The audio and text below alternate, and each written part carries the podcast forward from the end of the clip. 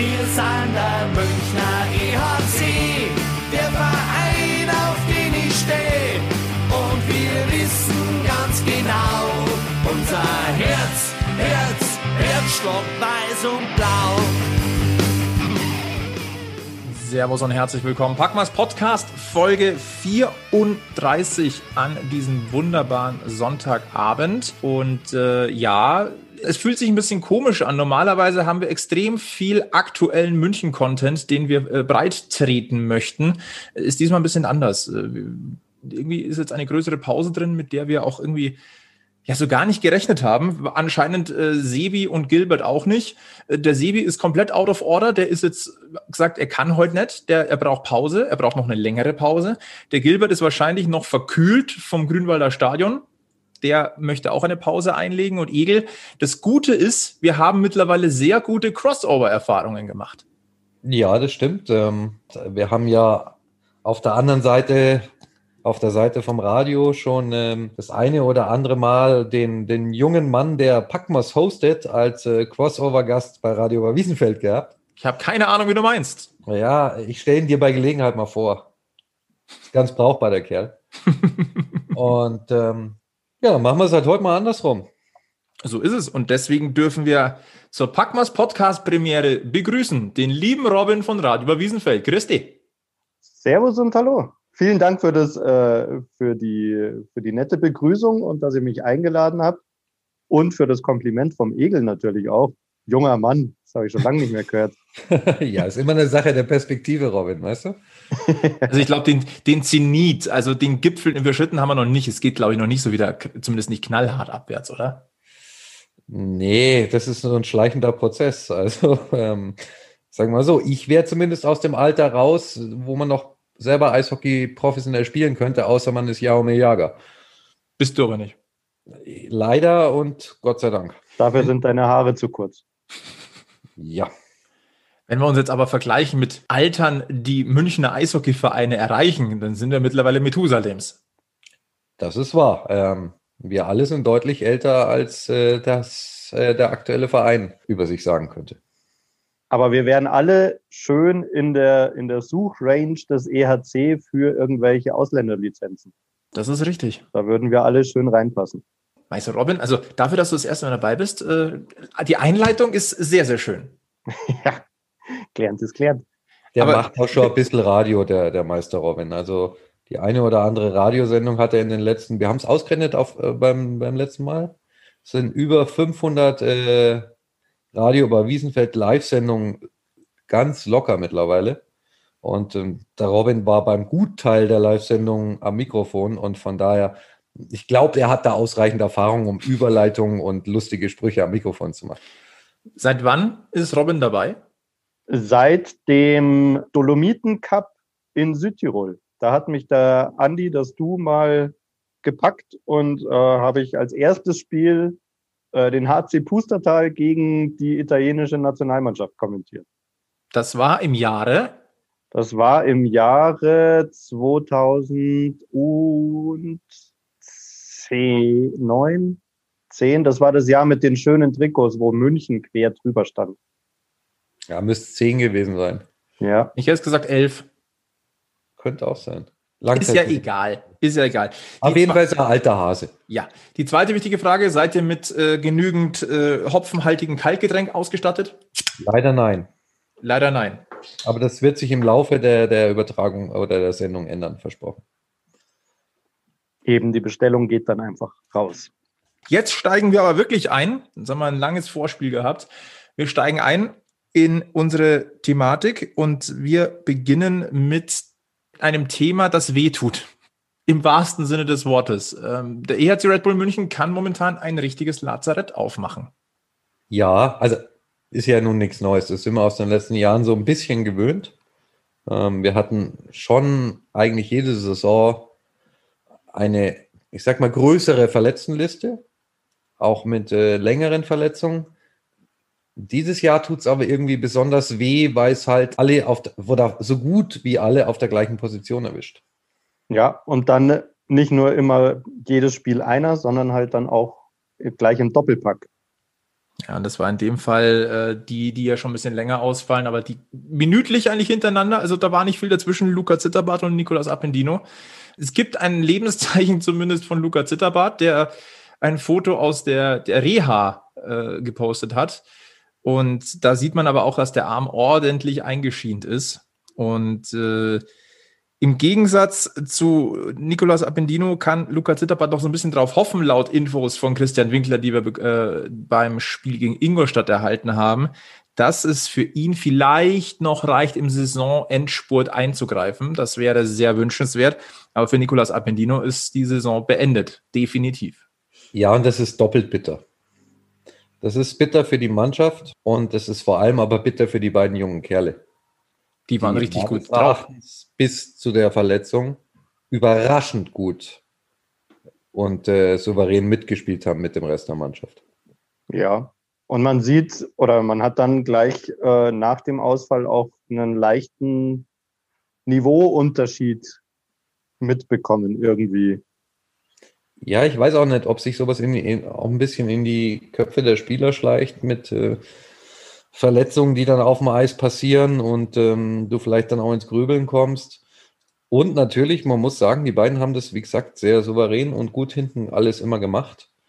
Und ähm, du kannst auch, wenn sie noch sehr jung sind, solche Spieler dann einfach nicht von heute auf morgen ersetzen. Auch ein ERC Red Bull München nicht. Was aber auch ein bisschen, ja, wie soll ich sagen, ähm, ein bisschen kurios auch ist, dass man sagt, da fallen zwei Junge weg und sofort geht das Leistungsniveau nach unten. Das würde man jetzt normalerweise nicht, nicht glauben. Ja, in München ist vieles anders oder vieles speziell, aber das ist schon was sehr Spezielles, wie ich finde. Komplett, aber es spricht auch irgendwie für die beiden Jungs.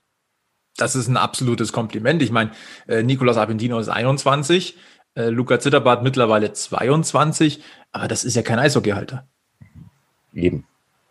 Wenn man jetzt mal guckt, wer, wie alt die, die Verteidigung des EHC Red Bull München ansonsten ist. Also wir haben jetzt Conny Abelshauser kommen wir nachher noch, der ist 28, dann haben wir Keith Oli 31, Daryl Boyle 33, Andrew McWilliam 30, Zach Redmond 32, Yannick Seidenberg 37. Und dann halt die beiden Jungspunde Appendino und Zitterbart. Ja. Ja, und einen Maxi Daubner nicht zu vergessen. Ganz neu dabei. den, sagen, sind Daubner und Kastner unsere beiden jüngsten Verteidiger jetzt. und das Schlimme ist, das stimmt auch noch. Maxi Daubner 23, Maxi Kastner 28. Haben wir auch schon mal drüber geredet. Da könnte man auch glauben, dass der schon sehr viel älter ist, weil der gefühlt schon ewig da ist.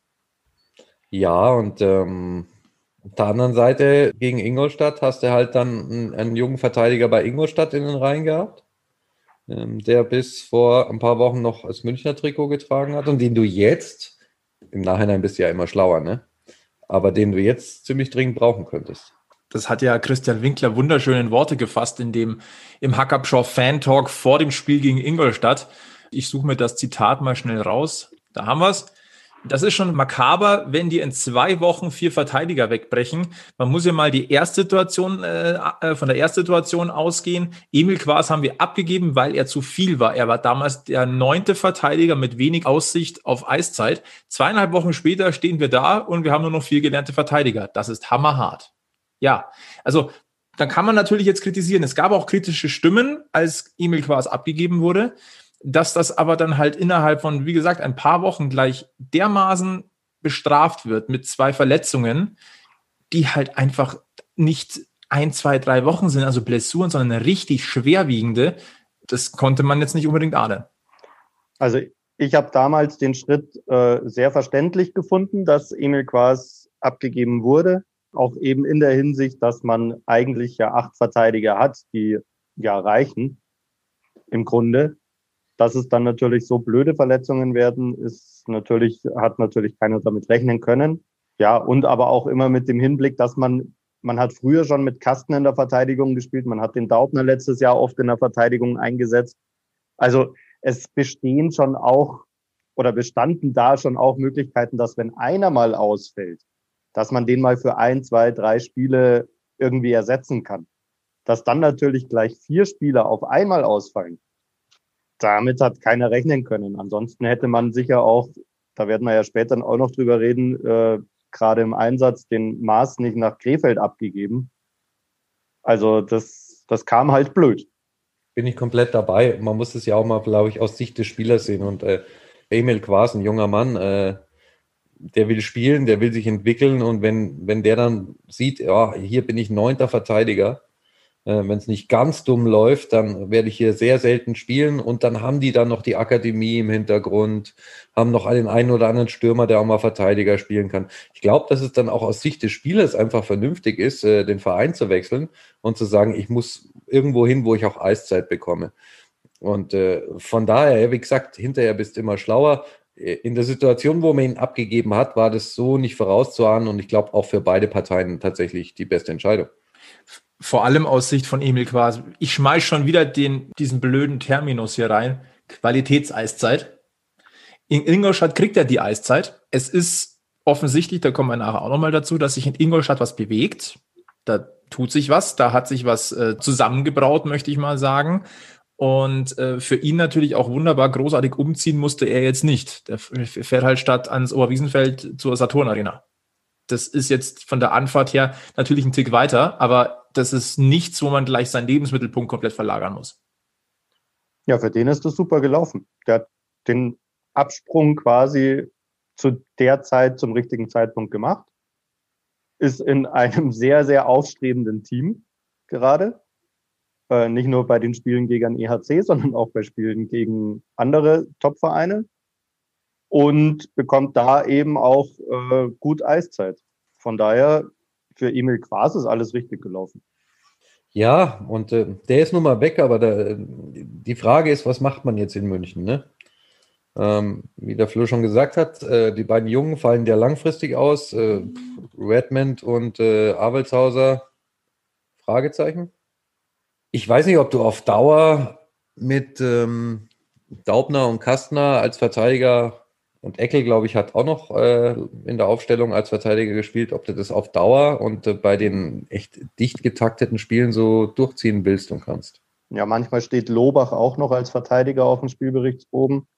Je nachdem, wer halt da dann eben, ob jetzt Eckel dabei ist oder Lobach oder wie es mit der vierten Reihe sonst so ausschaut. Da wechselt man dann schon auch immer durch, aber im Prinzip ist man auf eigentlich drei Reihen festgelegt Wobei das halt jetzt auch nur noch zwei Reihen sind. Effektiv, ja. Bei Conny Abelshausen und Zach Redmond war die letzte, der letzte Stand der Dinge ja der, ein bis zwei Wochen werden sie noch brauchen.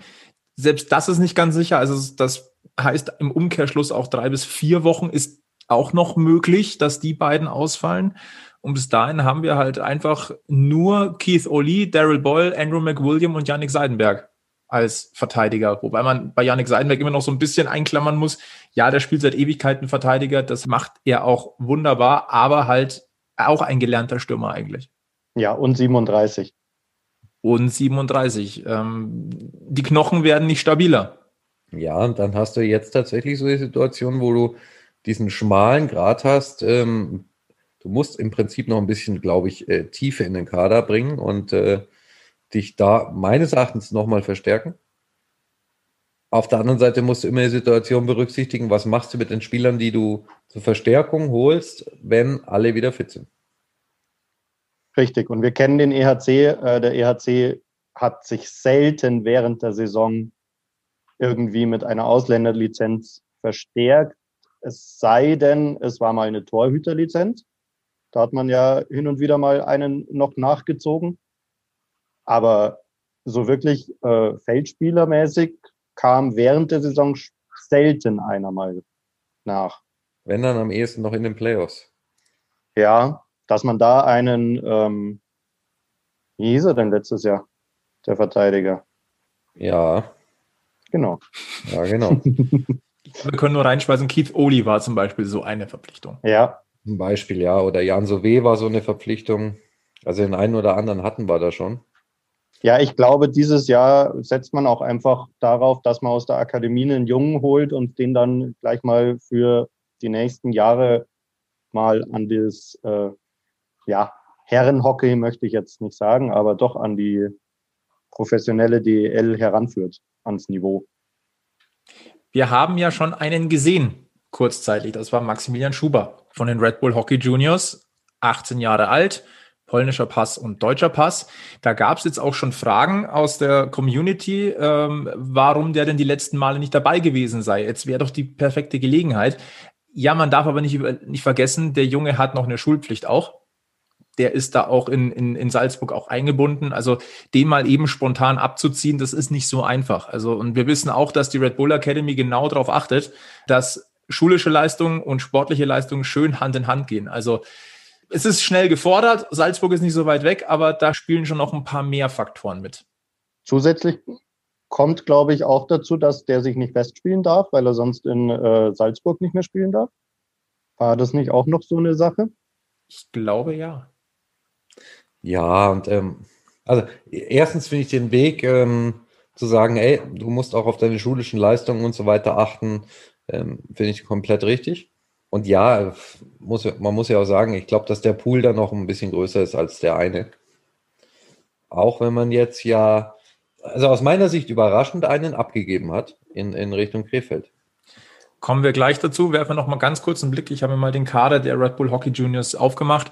Da haben wir in der Verteidigung noch äh, neben Maximilian Schuber noch drei weitere Deutsche. Das sind Maximilian Männer, Dustin Reich und Daniel Schweiger.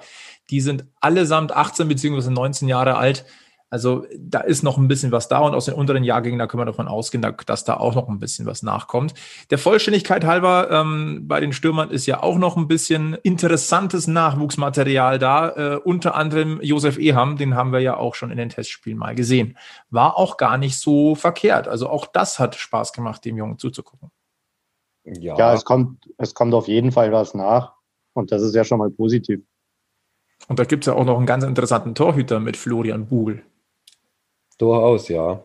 Mhm. Ähm, wobei die Torhüterposition, ja, jetzt ist Danny wieder fit.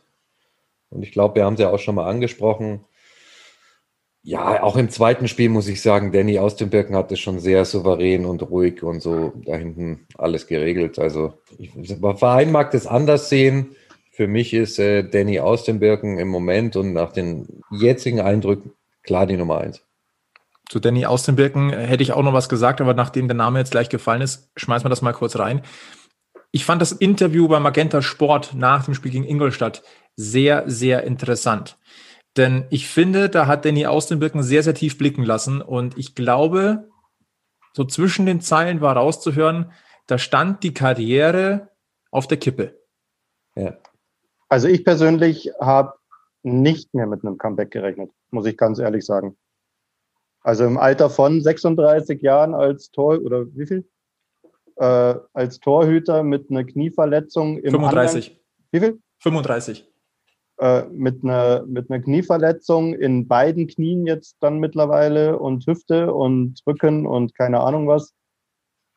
Habe ich jetzt nicht gedacht, dass auch dann so schnell, dass er wieder zurückkommt. Ja, und äh, ich hatte auch so ein bisschen Sorge, ich meine, der hat ja lange kein Spiel mehr gemacht, ne? Wie, wie gut ist er schon wieder in Form? Und äh, in beiden Spielen gar, gar kein Vorwurf an Danny aus dem Birken wegen, Gegentoren, sondern eher im Gegenteil. Wirklich prima gehalten. Und ähm, ja, als wäre er nicht weg gewesen. Wir wissen alle, dass Danny aus dem Birken jetzt nicht der große Redner ist in Interviews. Aber da war eine Demut in diesem Interview, auch als er gesagt hat, er ist so dankbar an, für jeden, der da mitgeholfen hat, ihn jetzt auch diese 500er DL-Spielmarke zu ermöglichen, dass er das geschafft hat, dass er, man hat ja rausgehört, dass er auch selber nicht unbedingt hundertprozentig die ganze Zeit noch dran geglaubt hat, das zu erreichen. Ich fand, ich fand das beeindruckend. Also ich fand, ich fand dieses Interview tatsächlich in, in einer bestimmten Form berührend. Ja. Umso mehr schade, dass man jetzt nicht in die Halle kann und den richtig feiern, denn das hätte er sich verdient. Ja. Mhm. Ja. Das zum Thema Danny Außenbirken kurz eingeschoben. Äh, Egel, du hast es angesprochen. Es gibt einen Verteidiger, der bis vor kurzem noch bei den Red Bull Hockey Juniors unter Vertrag stand. Dessen Name ist Philipp Maas. Und der ist ins Tollhaus der Liga gewechselt. Zum neuen Rekordhalter der DEL, zu den Krefeld Pinguinen. An dieser Stelle, schade, liebe Krefelder. Der Rekord ist vorbei. Ihr habt ihn nicht ausbauen können. Ja, also ich, ich schaue die übrigens gerade nebenbei, die liegen aktuell gerade 0-2 daheim gegen Köln hinten, ähm, nach 10 Minuten. Also sie scheinen, fallen gerade wieder ein bisschen in das Fahrwasser vor ihrem Auftaktsieg oder ihrem ersten Sieg jetzt gegen Iserlohn. Mich hat schon jemand angeschrieben und hat gesagt, Egelmeier, du bist schuld dran, weil du hast gesagt, Krefeld gewinnt das Spiel, bevor der ERC Münchner Powerplay-Tor schießt. ähm, du hast die Krefelder angestachelt. Wir haben schon mal gesagt, das ist der Packmas-Impact. Ja, also mich freut es für Krefeld, dass sie ein Spiel gewonnen haben. Andersrum wäre es mir mit dem Powerplay-Tor aber trotzdem lieber gewesen. Also das war eine Serie von neun Niederlagen in Folge zum Auftakt. Das Ganze ohne einen einzigen Punktgewinn. Das hat Krefeld am Freitag stoppen können durch einen 6 zu 3 Erfolg in Iserlohn. Und den Mann, den wir schon angesprochen haben, Philipp Maas, gleich mal mit zwei Vorlagen. Da gab es dann nochmal richtig Wirbel, denn es gab Gerüchte, dass Philipp Maas noch gar nicht lizenziert war und hätte gar nicht spielen dürfen. Hat sich am Samstag dann Gott sei Dank, also aus Krefelder Sicht Gott sei Dank äh, als Ente erwiesen. Also die Lizenz war da, er durfte spielen. Aber diese Personalie, ähm, da ist ja in der EHC-Fangemeinde ja auch ein bisschen diskutiert worden. Momentan Verteidiger-Debakel beim, beim EHC Red Bull München. Und dann ist da ein Philipp Maas und der fährt quasi an München vorbei zu den Pinguinen. Ja, aber man muss schon auch sagen, dass solche Verträge ja jetzt nicht von heute auf morgen gemacht werden und so spontan unterschrieben werden, sondern da war die Unterschrift wahrscheinlich schon ein bisschen länger trocken und ähm, selbe Sache wie bei, wie bei Emil Quas auch. Für ihn selber ist das wahrscheinlich die beste Sache. Ja, also ganz ehrlich, da bin ich bei dir. Ähm, ich glaube, es sieht vom Timing natürlich ein bisschen blöd aus weil du einen jungen Nachwuchsverteidiger quasi abgibst, zu dem Zeitpunkt, wo die Verteidiger ausgehen. Aber das war sicher keine Entscheidung, die jetzt äh, spontan getroffen wurde, sondern das war bestimmt schon länger vorbereitet. Und ähm, den Krefeldern hilft er und äh, in Krefeld hat er halt auch den Vorteil, selbst wenn alle fit sind, spielt er. Das Thema hatten wir bei Emil Quas ja auch schon wenn bei uns alle äh, fit sind, hätte er da vielleicht wieder nicht gespielt und von daher aus, aus Spielersicht einfach der richtige Schritt. Man muss vielleicht an der Stelle auch sagen, Philipp Maas hat ja einmal schon das Trikot des EHC Red Bull München getragen. Und das war letzte Saison in der Champions Hockey League äh, im Auswärtsspiel bei Funnier Start, wenn ich mich da richtig erinnere. Danach kam er aber auch nicht mehr zum Zuge. Und nach der Saison kam relativ schnell die Pressemitteilung, der spielt weiter bei den Red Bull Juniors. Also das war jetzt keiner, dem man aktiv gesagt hat, komm, du bleibst jetzt gleich mal bei uns, lässt ja auch ein bisschen blicken. Also entweder, ich möchte nicht sagen, er war nicht gut genug, sondern vielleicht noch nicht gut genug. Und für Krefeld war er aber jetzt eine wunderbare Option. Am Ende des Tages wirst du sowieso nicht alle Talente, die du in der Akademie ausbildest, äh, die einen deutschen Pass haben, dann in München auf dem Eis sehen. Ja, das war ja auch nie das Ziel der Akademie. Man wollte in der Akademie vor allem deutsche und österreichische Spieler für die NHL fit machen, dass man da drüben auch einen äh, ja, guten Impact hat und gut im Gespräch ist. Und äh, ja, mittlerweile schaut es ja nicht schlecht aus. Und da kommt ja noch einiges nach, vor allem wenn man jetzt eben die U20-WM sich angeschaut hat. Allein eben Peterka äh, und der, der Google, der wird meiner Meinung nach auch den Weg in die in die NHL schaffen, wenn er sich reinhängt. Weil was der bei der U20 WM so gehalten hat im Tor, da war schon, war schon stark.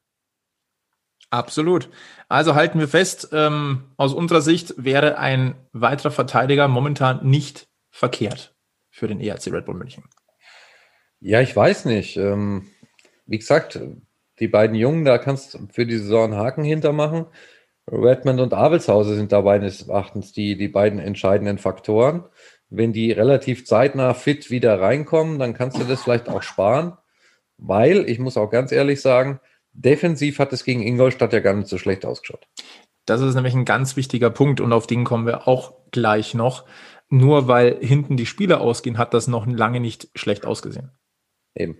Aber Bevor wir darauf kommen, mit dem kleinen Rückblick auf Ingolstadt und den Ausblick auf das nächste Spiel, was ja das Topspiel der Gruppe Süd ist gegen Mannheim. Ähm, wir haben noch einen Spieler, den wir in dieser Saison, zumindest was Pflichtspiele angeht, genau einmal gesehen haben. Und in der letzten Saison ehrlicherweise auch nicht extrem oft. Das ist Derek Roy. Und dem einen oder anderen ist das schon aufgefallen. Der gute Herr Roy hat anscheinend noch gar keine Lizenz für die DEL. Aber das lässt sich relativ einfach erklären. Ja, er ist verletzt.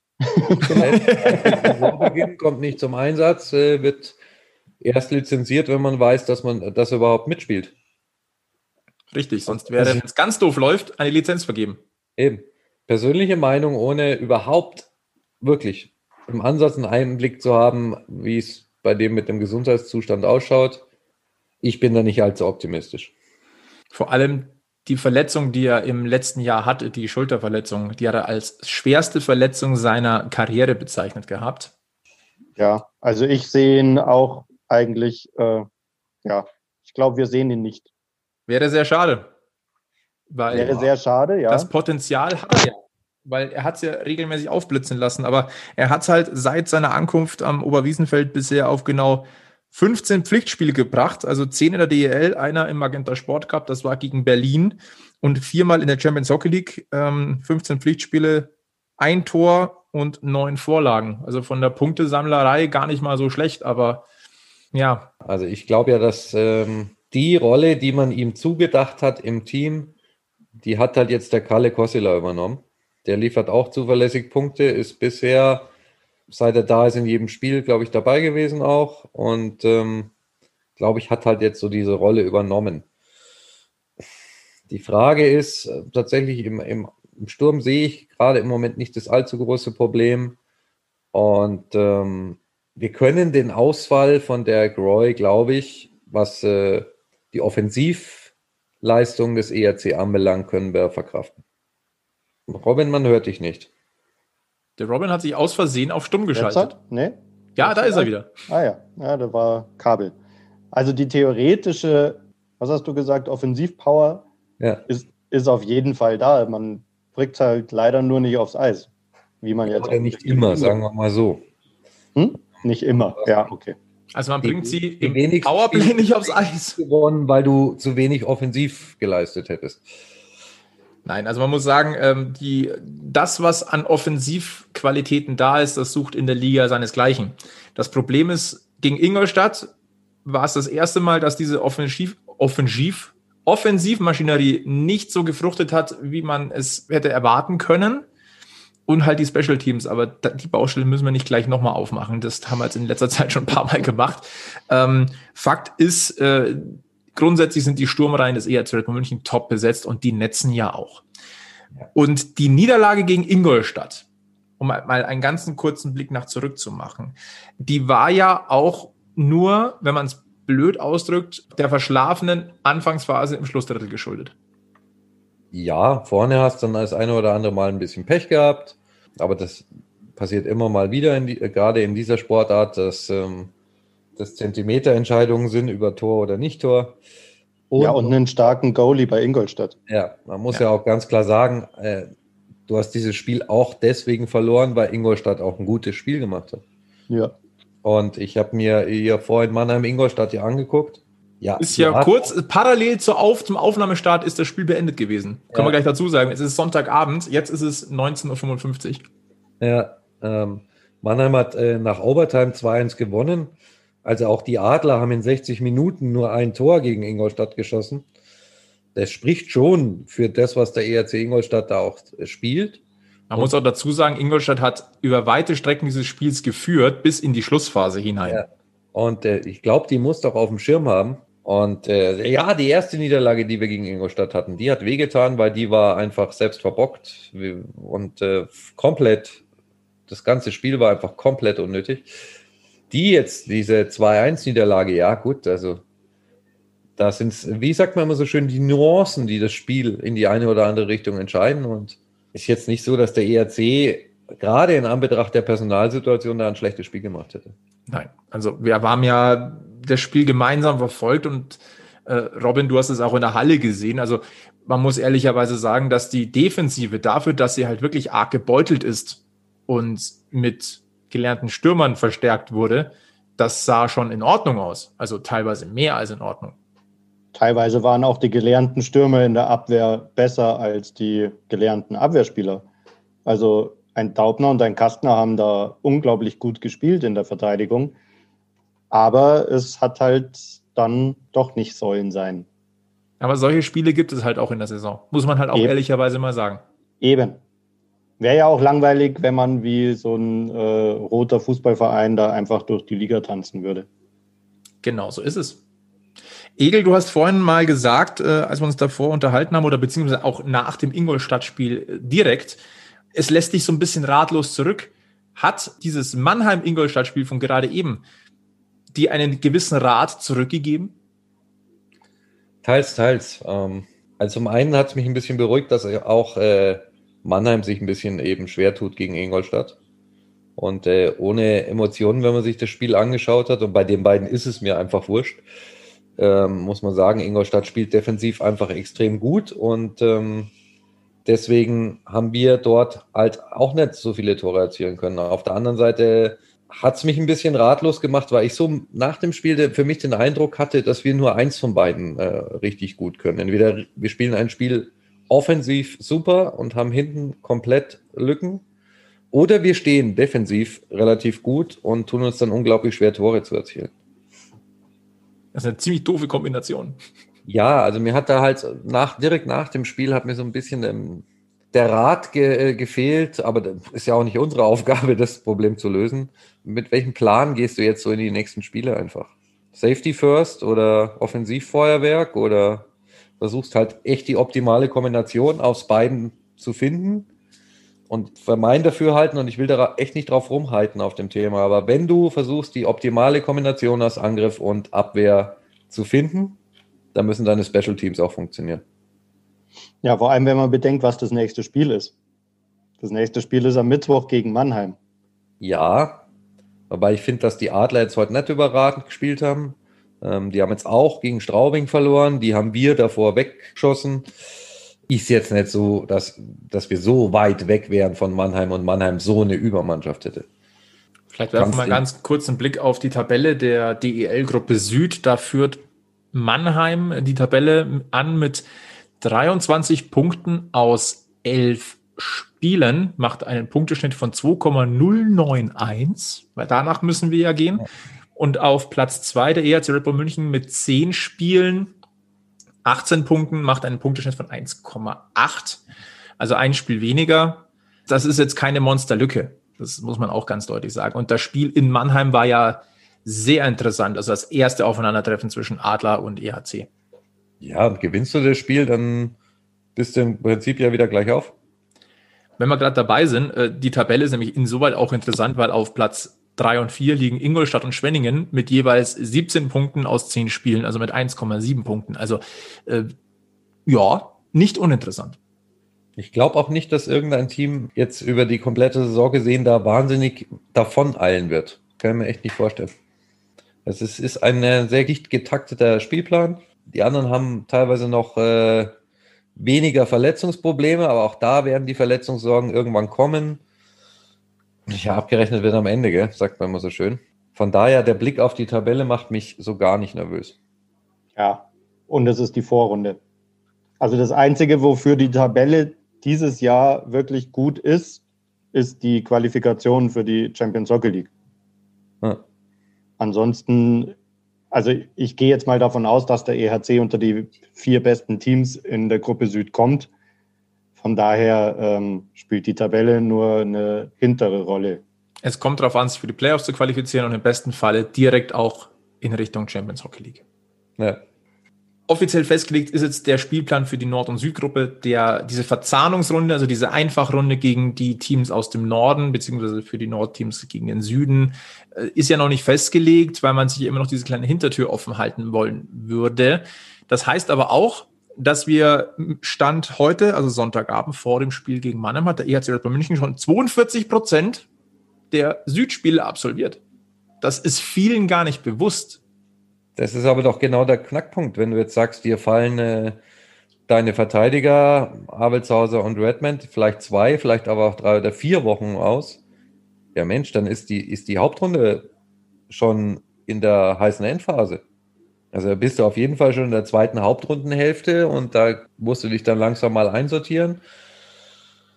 Es ist halt nicht so viel Zeit dieses Jahr und ja, schauen wir mal. Ich, ich höre immer wieder, es ist überhaupt nicht sicher, ob dieses Nord-Süd-Ding überhaupt stattfindet. Also es ist geplant, aber es ist wohl noch nicht in trockenen Tüchern. Warum auch nicht, kann ich auch nicht sagen, aber ich habe es jetzt schon an mehreren Stellen gelesen, dieses Gerücht.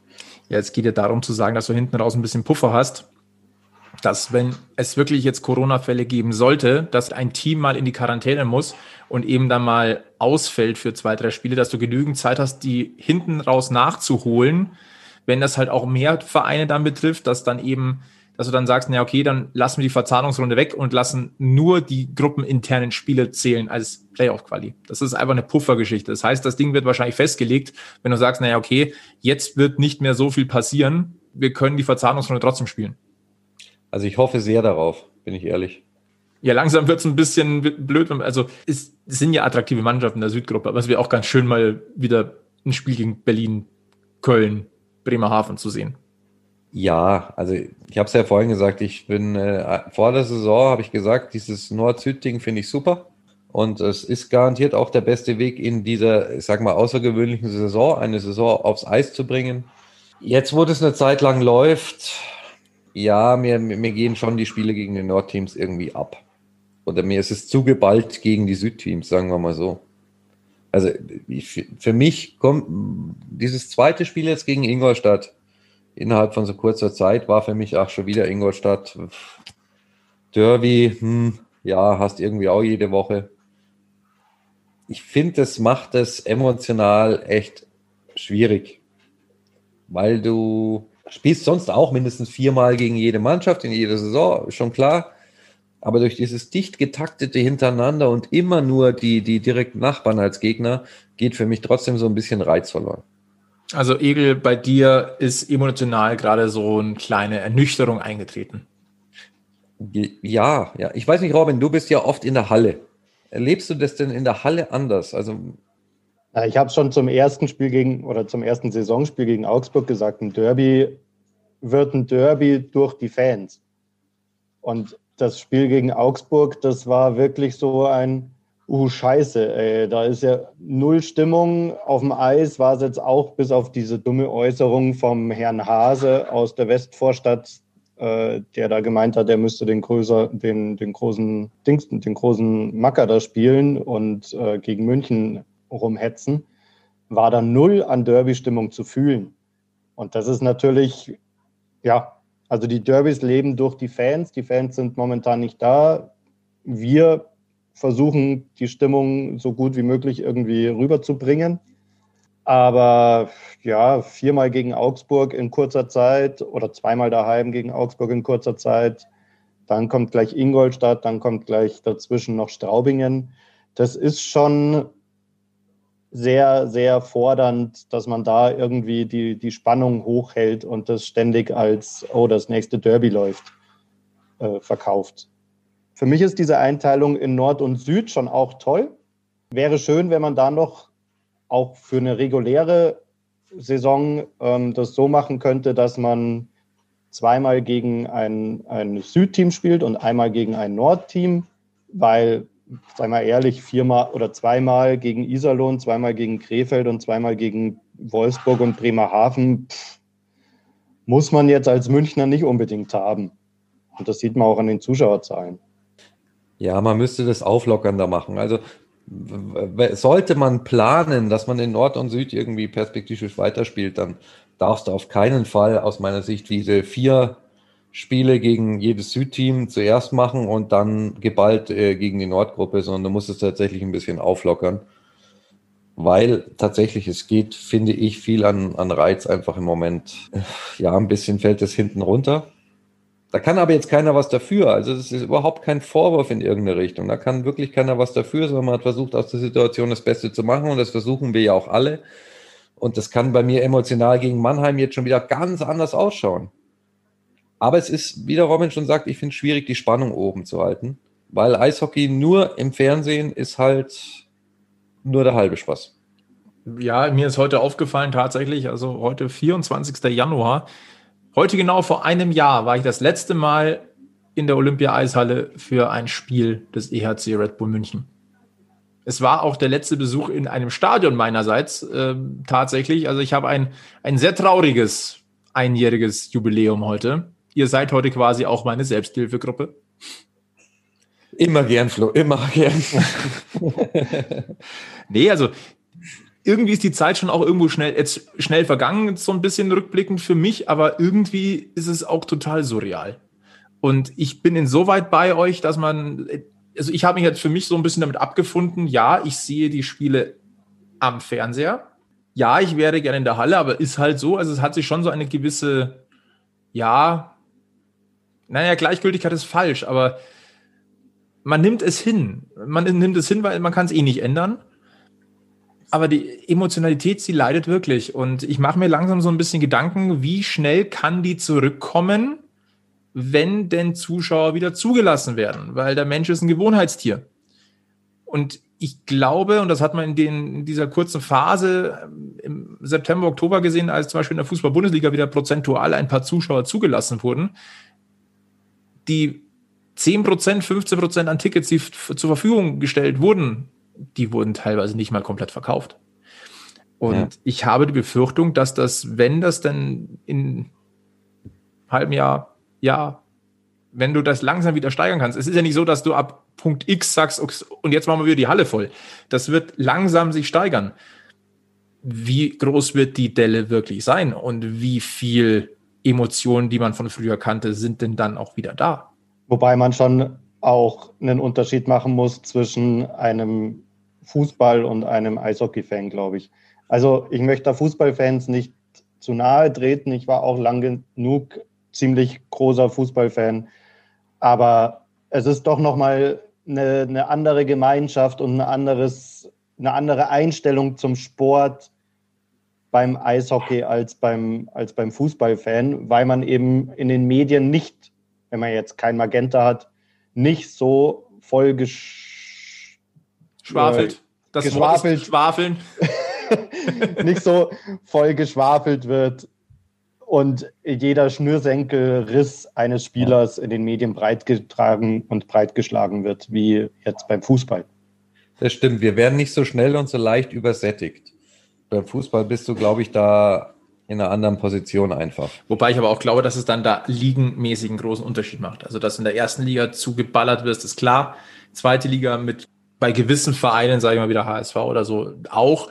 Ja. Ab der dritten Liga ist es auch wieder eine andere Geschichte. Also ich glaube, du kannst jetzt auch eine, um es jetzt hier auf mal Münchner ähm, Bereiche runterzubrechen, du kannst äh, das beim FC Bayern nicht mit 1860 oder mit Unterhaching oder auch Türkgücü München von mir aus äh, vergleichen. Das ist eine andere Kategorie. Aber ja, der Punkt Eishockey-Fan oder Eishockey in den Medien ist ja ein eigenes Thema, was man mal aufmachen könnte.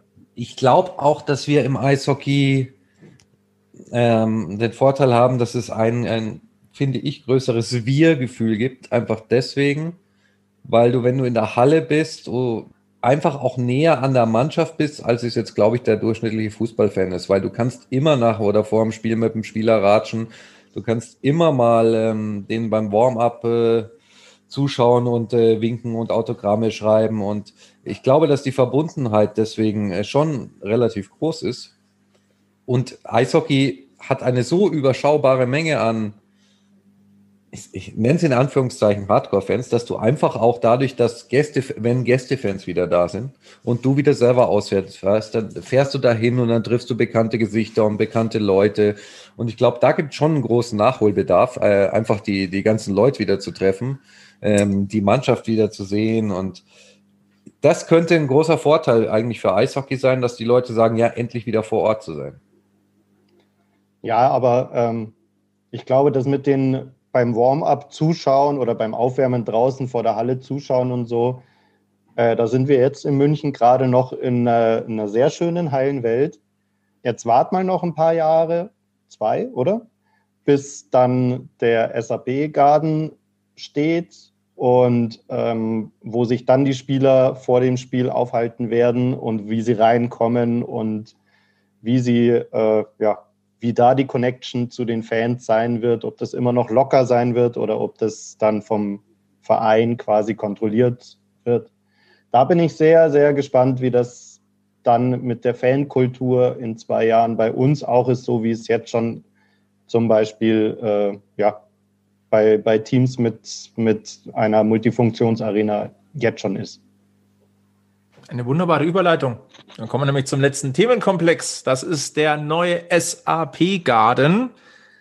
Ich glaube, grundsätzlich freuen wir uns alle drauf. Das ist äh, ein aufregendes Projekt. Und äh, Egel, du hast heute eine Runde gedreht im Münchner Olympiapark und du hast Beobachtungen gemacht. Und lass uns teilhaben an deinen Beobachtungen an der Olympiaparkhafe. Ja, natürlich gibt es was zu sehen. Also ich war tatsächlich im Olympiapark spazieren, jetzt nicht speziell übrigens wegen der Baustelle, möchte ich anmerken, ähm, sondern weil ich einfach mal ein bisschen raus wollte, frische Luft und irgendwie was anderes sehen. Und ähm, ich habe ja den Westpark bekanntermaßen vor der Haustür, aber irgendwann kannst du auch jedem Stein und jeder Pflanze persönlich Hallo sagen und von daher. Was du ja auch gerne tust. Ja, tue ich auch gerne, das, das gebe ich auch zu. Also, ähm, aber, Egel der Pflanzenflüsterer. Ja, und Baumkuschler bitte, möchte ich betonen. Es gibt da übrigens auch den Münchner Lachverein, aber das ist, äh, das muss man selbst das gesehen haben. Das sind wir. das würde jetzt zu weit führen, das auch noch zu erklären. Wer, wer Interesse hat, möge einfach mal in den Westpark gehen und den Jungs und Mädels dabei zuschauen. Ähm, nee, aber ich war dann heute im Olympiapark und äh, bin auch an der Baustelle vorbeigekommen. Ja, man erkennt eine Form, man weiß, wie, so soll die Eishalle dort mal stehen, so soll das dann aussehen die machen echt gute Fortschritte. Ähm, da wird munter weiter gebaut und das ist ja das positive Zeichen. Was ich mir tatsächlich da wünschen würde, wäre mehr, wie hat man früher gesagt, mehr Lametta, äh, mehr, mehr, mehr Früher war mehr Lametta? Ja, mehr Berichterstattung darüber, mehr Informationen, eine Webcam, was weiß ich, Mensch, ihr baut euch da ein neues Zuhause hin und es läuft so komplett unter dem Radar da würde ich mir doch wünschen, dass man jetzt anfängt, schon Emotionen dafür zu wecken. Und das, das verstehe ich überhaupt nicht. Also ich weiß auch nicht, an welcher Stelle das da hackt oder warum es da, warum es da wirklich überhaupt nichts gibt. Heute war mal wieder ein Zeitungsartikel über die, über den SAP-Garden in der, Moment, jetzt muss ich kurz schauen, bei www.münchen.de. Und da ist die Überschrift SAP Garden, wann hier die ersten Körbe geworfen werden. Also mal ganz ehrlich, das kann doch nicht sein. Red Bull baut da eine Eishalle mit Eisflächen daneben für die Jugend und äh, für, die, für die ganzen Hobbymannschaften. Und Bayern kommt als Mieter zum Basketball da rein. Und dann titelt die offizielle Seite von der Stadt München, wann werden die ersten Körbe geworfen? Also das ist für mich so ein krasses äh, Gegenbeispiel zur, zur Merchandising und zur, zur, zur Public Relations, die Red Bull sonst immer aufbietet, dass man sich echt fragen muss, was denken die sich dabei? Es ist ja so, dass Red Bull faktenbasiert arbeitet in der Öffentlichkeitsarbeit. Es ist ja bekannt, dass bei Red Bull Wasserstandsmeldungen, das ist nicht das, was der große Konzern oder jetzt in dem Fall auch das Tochterunternehmen der Eishockey GmbH in München macht. Ähm, das ist ja bekannt. Wir wissen alle, oder das ist das, was wir, was, was wir erfahren haben, dass im Hintergrund gearbeitet wird an Webcam, an Website. Ähm, Grundsteinlegung war meines Wissens ja mal für den Dezember geplant, aber da kam ja dann nochmal die Lockdown-Verschärfung dazu. Da wird es nichts anderes geben als abwarten. Aber mit Fakten, mit Fakten schaffst du keine Emotionen für das neue Zuhause. Und es soll unser aller neues Zuhause werden. Christian Winkler hat vor dem Spiel gesagt, er vermisst die Fans, er, vergisst, er vermisst die Emotionen in der Halle. Ja, das geht uns auch so. Ich glaube, da sprechen wir für alle Fans. Das geht uns allen so. Wir vermissen diese Emotionen auch total. Aber gerade jetzt wäre halt dann auch Zeit, Emotionen für die, für die Zukunft schon mal zu wecken. Und ich finde, man verpasst da eine Riesenchance und eine riesengute Möglichkeit, wenn man jetzt nicht da mal dazu übergeht und zu sagen, so, und das wird euer neues Zuhause. Und wir wissen alle, Red Bull kann so schöne Videos drehen, so schöne Trailer drehen. Da könnte man sicher irgendwas mit Animationen und Stimmung und Musik und könnte man jetzt schon machen. Ähm, also wenn ich, wenn ich einen Wunsch äußern darf in Richtung Verein, dann macht doch da mal was. Ganz großes Vorbild, was, was diese Art von Fankommunikation und Zusammenarbeit mit den Fans anbelangt, ist für mich in der Liga die Düsseldorfer AG. Da haben das Highlight schon wieder geschaffen. Wir haben ja das, das Buch der DEG öfter beworben, weil wir es mega witzig und, und äh, coole Aktionen fanden. Mag jemand mal kurz zusammenfassen, was uns an diesem Wochenende schon wieder amüsiert hat? Ja, also äh, die DEG hat ja dieses Wochenende sogar zwei Highlights meines Erachtens geschaffen. Ähm, zum einen hat man sich äh, zu Herbert Vasiljev, der ähm, Co-Kommentator bei Magenta Sport beim äh, großen Derby Köln gegen Düsseldorf war, hat man sich äh, geäußert mal zu der Art und Weise, wie so manchmal auf Magenta Sport über, über Spiele berichtet wird. Und zwar hat man das getan, indem man mit einem Augenzwinkern in Richtung Ex-Krefelder Vasiljev äh, geschrieben hat, von wegen, es ist sehr schön, wenn du unser Spiel kritisierst, aber ist in Krefeld nicht gerade jobfrei geworden, wäre das nichts für dich. Und, äh, und sie haben sich entschuldigt dafür, dass sie nur fünf Tore geschossen haben. Ja, ja, weil er wohl kritisiert hat, dass man äh, in der einen oder anderen Situation offensiv nicht DEG-like gespielt hat. Ähm, und nicht DEL-tauglich. Ja, und ich meine ganz ehrlich, die gewinnen 5-1 in Köln. Was sollen sie, also aber Ei drüber. Und äh, auf der anderen Seite haben sie dann heute auch einen, oder was gestern, einen äh, Fanartikel Drive-In Aktion gehabt, wo sie mit einer Pizzaschaufel Autogrammpakete und so in die vorbeifahrenden Autos gehalten haben, die man dort abholen konnte. Und das sind halt so kleine nette Ideen, die, die zwischen Verein und Fans weiter die Bindung halten und äh, die Emotionen schaffen. Und mei, man muss nichts eins zu eins kopieren, aber ich finde schon, dass man sich äh, mal irgendwas in der Richtung einfallen lassen sollte. Ja, also es ist auch in, in meinen Augen dieses, ja, ihr fehlt uns und wir hätten euch schon gerne hier und so. Aber dann tut man in meinen Augen auch viel zu wenig dafür, dass man da so ein bisschen eben Bindung über diese lange Zeit, und das ist ja jetzt schon quasi seit Ende März letzten Jahres so, dass man eben keinen Kontakt mehr zwischen Fans und Verein irgendwie herstellen konnte, also fast ein Jahr, dass man da einfach das gerade voll verschläft. Ich fahre auch, wenn ich zu den Spielen vom EHC fahre, fahre ich über den mittleren Ring. Da steht nicht an dieser Spielankündigungstafel, dass man spielt, gegen wen man spielt, ähm, irgendwelche Grußbotschaften oder sonst irgendwas. Da steht seit, ja, seit Mitte März, glaube ich, ein und derselbe Spruch. Und das war's.